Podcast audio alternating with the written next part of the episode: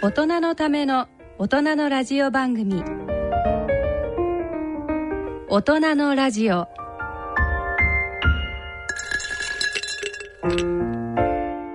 ご機嫌いかがでしょうか東京肝臓友の会の米澤敦子ですご機嫌いかがでしょうか長崎医療センターの八橋宏です。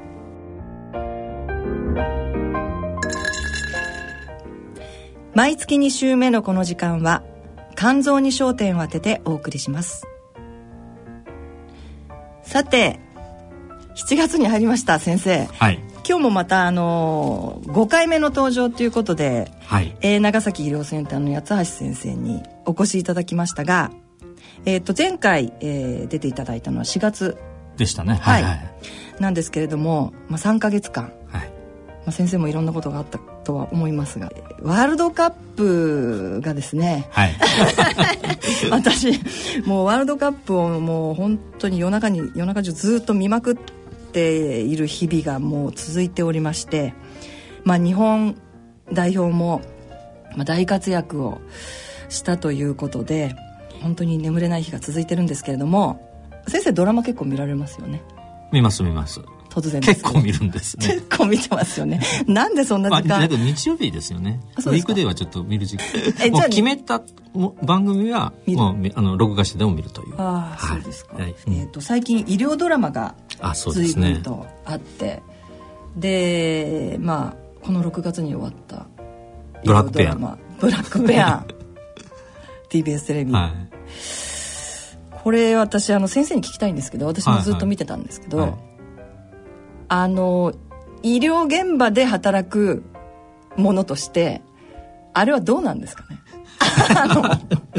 どういうご感想いやいや、あのーもちろんちょっと現実とは違うところもあるんですが、ただやはりこう、非リアリティ持って、あの、作られてるところもあるし、どういうところあのやっぱ手術の現場とかですねあああれはそうですよねそれとあと、まあ、ロボットを使って手術をはいするっていうのを、もう今日本でもこう始めてるんですけそどうですねあれがあのどういうものなのかっていうのをちょっと一般の方に理解していただくにはあれすごえく良かったのではないかと、ああドラマではカエサルって言ってましたそうね実際はあのダ・ヴィンチなダ・んヴィンチでですすよけどねね だそうだからカエサルだってと思いましたけからどちょっとずつ言葉は変えてはいるそうですねんですけどはいただあのあるところはリアリティがあるんですがあるところはやっぱりドラマとしてですねあのフィクションだなと。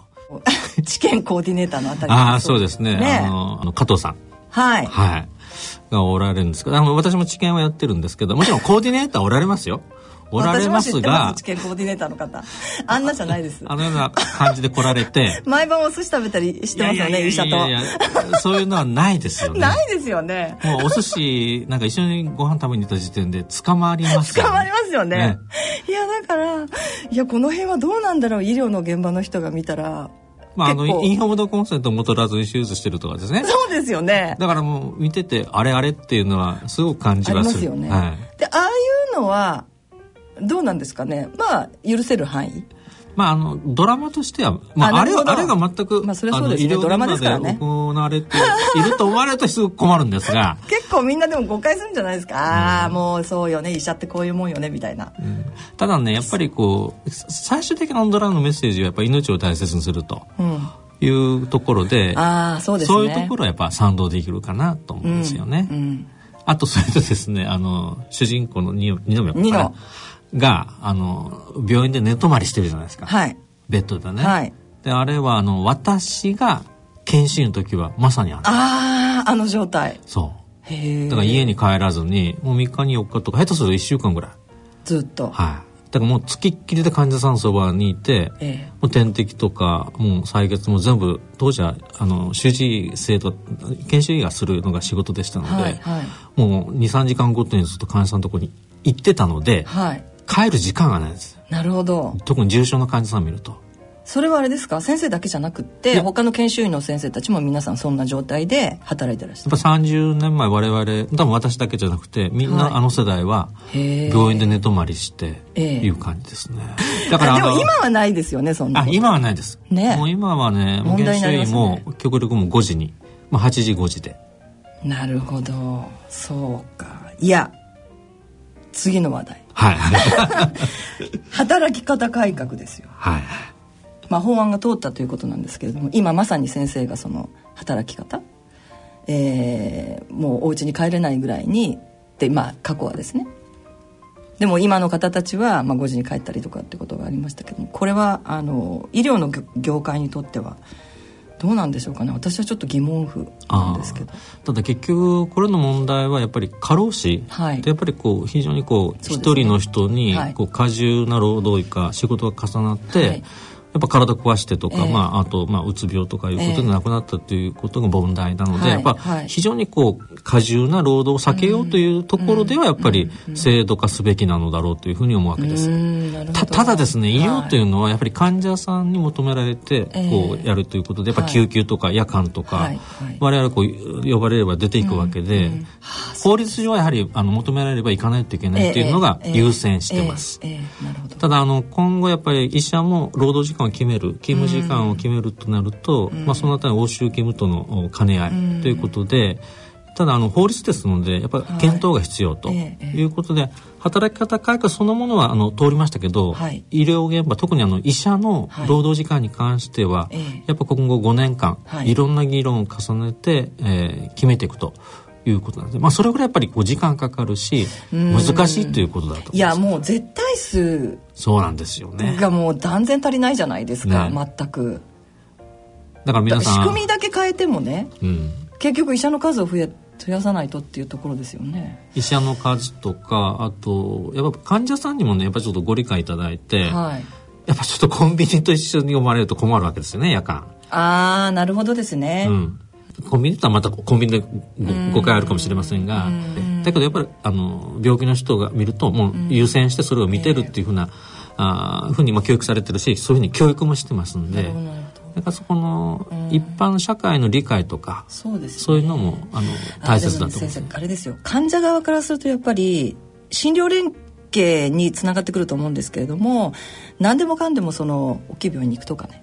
っていうことではやっぱりなくなってくるのかなっていう、ね、そうですだから役割分担ですよね、えー、だから関わりつけ医とか、はい、あと専門病院とか、えー、大きな病院とか、はい、やっぱそこのところを、ね、あのちゃんとこう一般の方が理解していただいて、ね、適切に受診していただくそうですね、うんそこは一番大きなポイントになるかもしれない、ね、ただね振り返ってみると日本の医者は働きすぎてたことは間違いないと思います、はい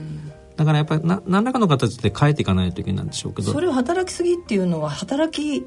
すぎにならざるを得ないから働きすぎちゃっていて別に自分で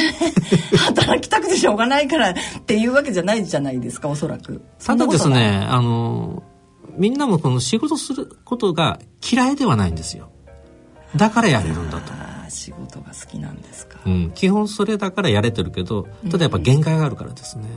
うん、やっぱ体壊してまで、まあ、医者 医者体壊してもともともないのでそうですね医者の不養生、うんだからまあやっぱあのその辺りでね5年間で決めないといけないでただ、うん、いろんなあの医者だけの話じゃなくて、えー、やっぱりあの病院とか医者の仕事をどう分散させるとか、はいえー、やっぱいろんなことを今こう提案をされてるんですよね、はいだからその辺りをこう一つ一つこう現実化していくというふうになっていくんだろうなというふうに思います。うん、一部のエリアではやっぱあの小児救急でもう今まで全部こうそこの病院に行ってたのをやっぱ小児感染は本当寝れてないんですよ。はいはい、もうある地域では3人しかいないところは3日に1回当直してる、うん、3日に1回全く寝ないというふうなことだともう体持たないのでですね、うんだからやっぱり住民の方がやっぱあの先生を助けてあげようというような形で受診の方法をこう工夫したりとか、そうですね、そういうふうなあの運動も実際は起きてるので、そうですね、はい、それすごく重要ですよね、はいうん、そういう意味ではあの患者さんのサポート、うん、病院とか医者に対するサポートが、あの必要なことなんだろうと思いますね。そうですね、はい、なるほどわかりましたはいさて今回の健康医学のコーナーでは国立長崎医療センター臨床研究センター長の八橋博先生にご出演いただきお送りしますそれでは大人のラジオ進めてまいりますこの番組は野村証券キリヤドサイエンシズ株式会社アッビー合同会社他各社の提供でお送りします。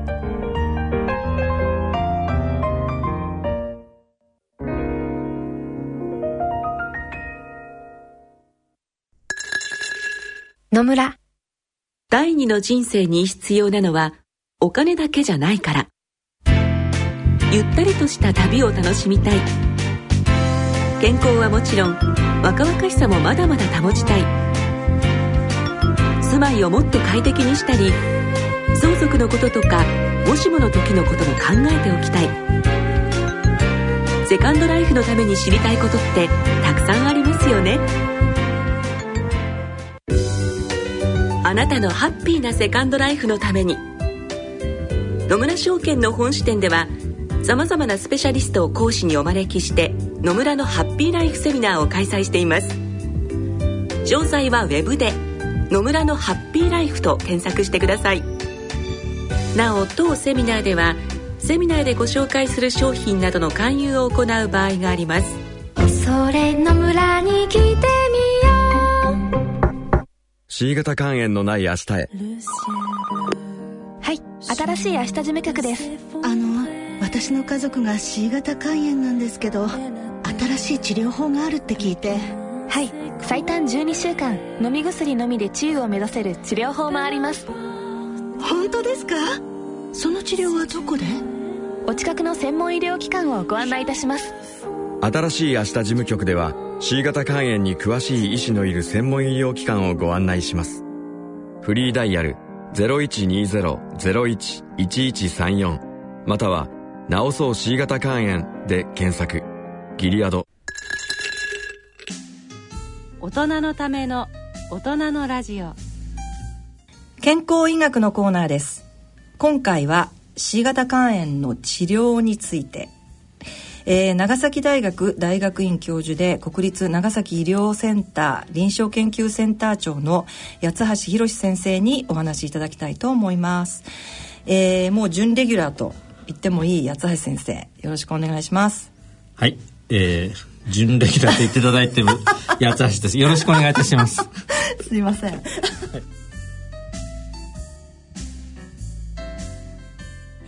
えっと、4月の放送で、えー、実は B 型肝炎と、それから C 型肝炎の治療の歴史と今後ということで、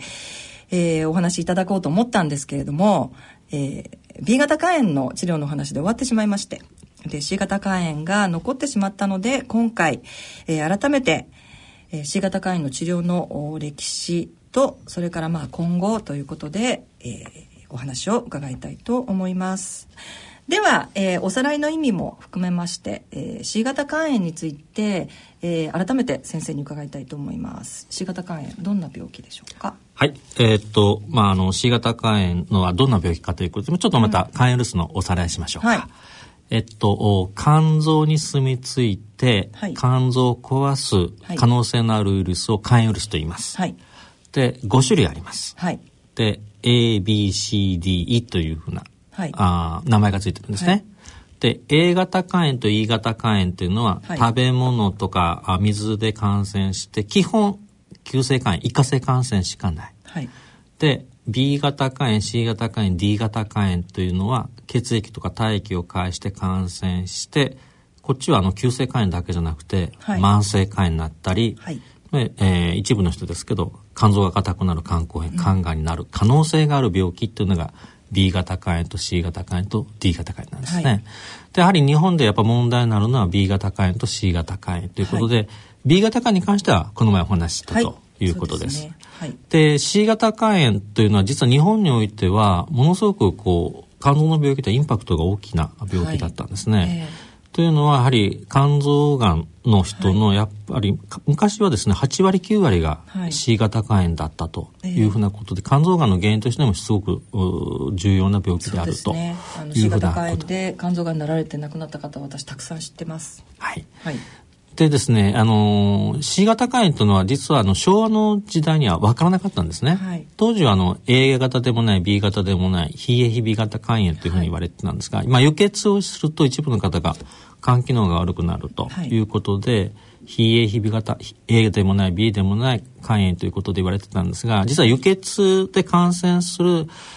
そういうふうな肝臓の病気の多くが、実は C 型肝炎と分かったのは、あの、平成になってからなんです。 1989年。はい。はい、で、それはあのアメリカの方でやっぱ C 型肝炎の診断というふうなことが、開発が行われて、実はあの、日本で初めて C 型肝炎の検査を受けて輸血された日本人は昭和天皇なんですよね。ああそうですね、はい、聞いたことありますねで当時あの昭和天皇がもうかなり状態悪くて輸血しないといけないということでまだ開発中ではあったんですけど、はい、あのまあ、ある程度 C 型肝炎が検査ができるということで、アメリカのその診断試薬を用いて、でその検査が陰性のものを昭和天皇に輸血されたというのは、ちょっとあるルートからお聞きして、はい、ただそういうのを踏まえてですね、はい、日本では世界に先駆けて、輸血の検査に C 型肝炎が導入されたというのは実は昭和天皇のエピソードがあったというふうにお聞きしていますそうなんですねじゃあ、そこからスクリーニングが始まったということで,、でそれからあの平成になってから、あの、はい、検査ができるようになったので、輸血で C 型化になるという方はもう劇的に減って、えー、今、ほとんど今見られないですね。そうですね。はい。はい、それぐらいの輸血というか、血液、あの、輸血の検査はもう完全、関数が高くなってて、はい、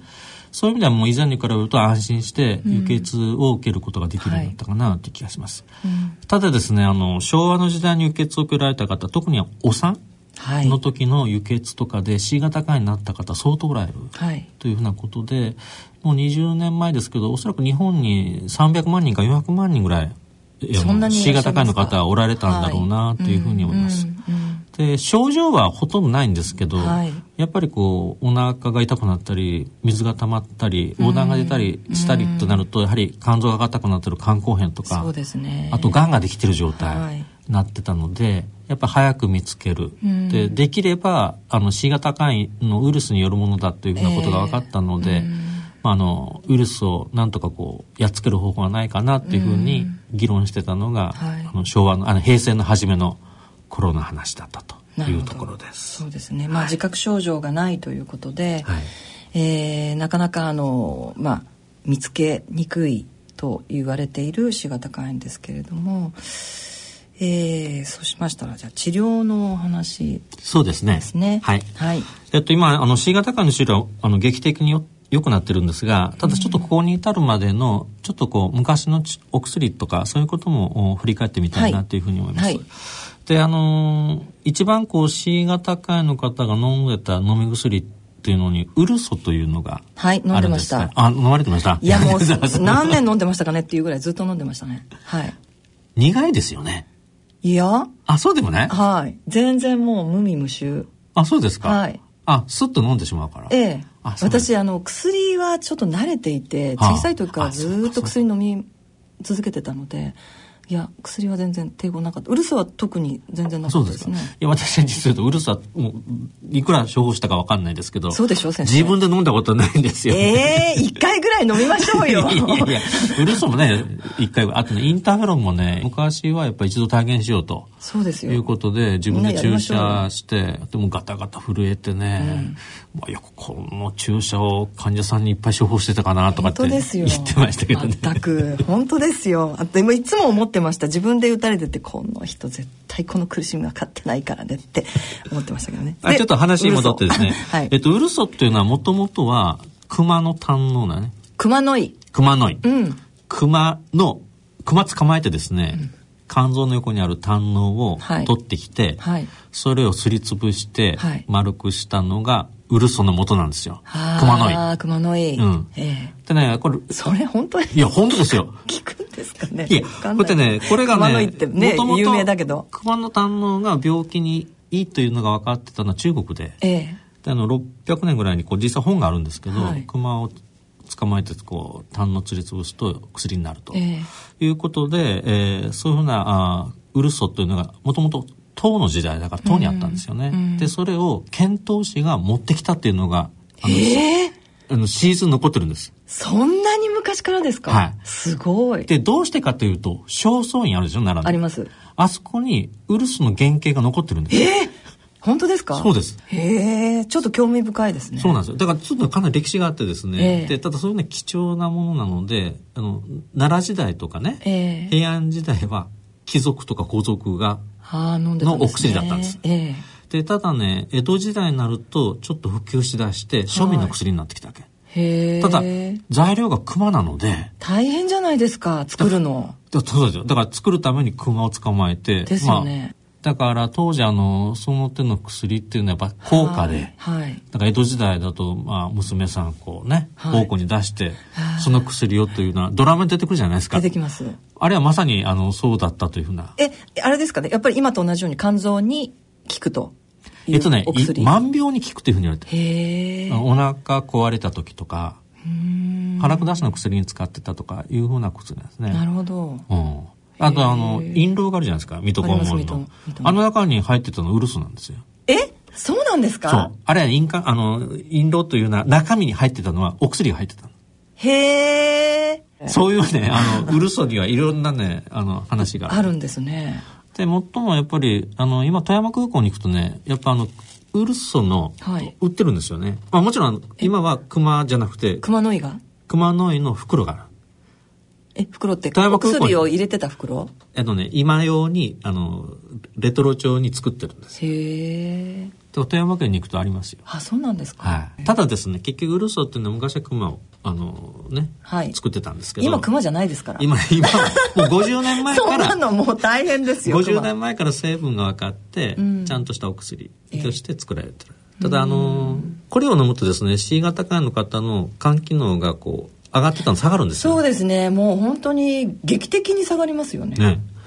だからあの、まあ、副作ちょっと苦いというのとちょっとなあのちょっと便が柔らかくなるあそれはよくありますね、、うん、くらいですけどまあ長く多くの方が飲まれてたかな、うんそうですね、はい、いや皆さん飲んでない人いないんじゃないかっていうそうですね普通もう C 型肝炎と診断したらもうすぐウルソ出してましたからですねはい、はいはいなるほど、ウル ソ。ウルソでこんなに 話が、えー、あるで、で、もう一つね、多分、はい、あの、多くの C 型肝炎の患者さんが受けられた治療に、はい、あのミノファーゲン。強ミノってやつですね。そうです、そうです。あのでっかい注射があるでしょ。大変ですよね、これね。で、週3回。。そう毎日受けてた人。毎日っていう人もいますもんね。ねでこれもねもともとの材料は漢方薬で、うん、あの中国で取れてる肝臓というふうな草なんですけど、はいはいそれをこう抽出して、うん、あの非常に成分がいいものだけでこう作ったということなんですね。えーえー、で興味のっていうのは実はあの肝臓の薬だけじゃなくて、えー、アレルギーとか、はい、あのあとですねやっぱり免疫を強くするとか、あのいろんな作用があるので、今も非常に使われてるかなという気ますね。今もあのジンマシンの方が来られた時にすぐ投与するのは興味のですね。。あそうなんですか。はい抗アレルギー剤でもあると。興味のもよく効く薬なんですがやめると上がるので。多くの方が多分10年20年いやあの私はもうあれですよやっぱり興味の、まあ、C 型肝炎はこれからお話になりますけどもいい薬出てきますけどやっぱりそこまで行くまでにやっぱりウルソと興味のっていうのをもう10年も20年も、まあ、30年とか、まあ、ずっと打ち続けてるっていう高齢の方たちをたくさん知ってますのでねもう血管がボロボロになってしまって、ね、もう硬くなっちゃって全然打てないのよっていうね。うんもうあっちこっちに打ちまくってますもんねそれと興味のやっぱ週3回打たないといけないから、やっぱちょっと旅行に行けないとかねそうですねで休むとなんかこう心配になったりねそうそうやっぱいろいろね急に悪くなるんじゃないかと思っていろんな思いをそうですねそういう時代ちょっと前そういう時代でしたからね、うん、だけどそういう時代があったというのもねちゃんとこう確認するというか、いや知っておいていただきたいです、うん大切なことじゃないかなと思うんですね、うん、ぜひぜひ本当に皆さんやってましたからね、はい。えっ、ー、と、ウルスと興味の。それから、もう一つ、これは遮血という治療がありますけれど。えっとね、遮血は、あの、実は私今もやってて。あの、どうしてかっていうとね、うん、C 型肝炎が、のウイルスがいて、はい、で、肝臓に鉄が沈着すると、はい、癌ができやすいっていうのは、実は動物実験とかで証明されてるんですよね。えーえーえーだから C 型肝炎の方は鉄の多いものを減らしてくださいってこう食事をさ,、れてたと思います、ただあのもっとこう鉄を下げるという意味では、遮血血を抜き取ると、あの鉄が減ってきますので、まあ、あの発がん抑止効果にもいいとで肝機能も良くなるんです、そうですね、ALTST が下がりますね、で実はこの遮血も歴史は古くて、えー、と200年前に長崎でシーボルトが灼血してる絵が残ってるんですよ。はいはい、それは先生から前に伺っています、はい、 だからね多分200年前から血を抜き取ると、はい、あの体にいいっていうのは分かってたんだろうなというふうに思いますねそんなことがその時代に分かるってちょっと脅威ですよね、ええただそれが今の時代も特に10年ぐらいまでは特に遮血っていうのはすごくねやっぱ肝機能を下げるとか発がん抑止にはすごく大事っていうのが分かって遮血を受けられた方も相当おられると思うんです、ね、そうですね私の周りはたくさんいました、ね、結局インターフェロン治療できないとか効かなかったとかっていう方は、まあ、抑える方法があの ALTS という抑える方法が他にないのとそれから肝臓の中の鉄の成分が上がってきてっていうことで、まあ、先生がおっしゃるように肝えー、肝臓がんを、えー、抑制するという目的でやってらっしゃいましたね先生今でもやってらっしゃるえっとね実はあのウイルスが消えた後もあのあの鉄が高い人は遮血してるんですで実はそれは肝がん予防肝がんのある人とかあもともとですね、うん、起用だから再発を減らすとか、えー、そういう意味でねでねあのある程度食事制限もあの取っ払ってですね、はい、でまあ、病院に来るのも3か月に1回とか間隔空くので、うん、その時だけ遮血したりしてますよ私は、うん、はい、うんうん、なるほど、はい、遮血もあれなんですよやりたいっていう患者はたくさんいたんですけどもできない病院がたくさんあったのでやってない病院があのその取った血液の処理がやっぱちょっと大変なのでそうですね、はい、なのであのまあそれで病院に帰るとかっていうような患者も以前は、えー、おられました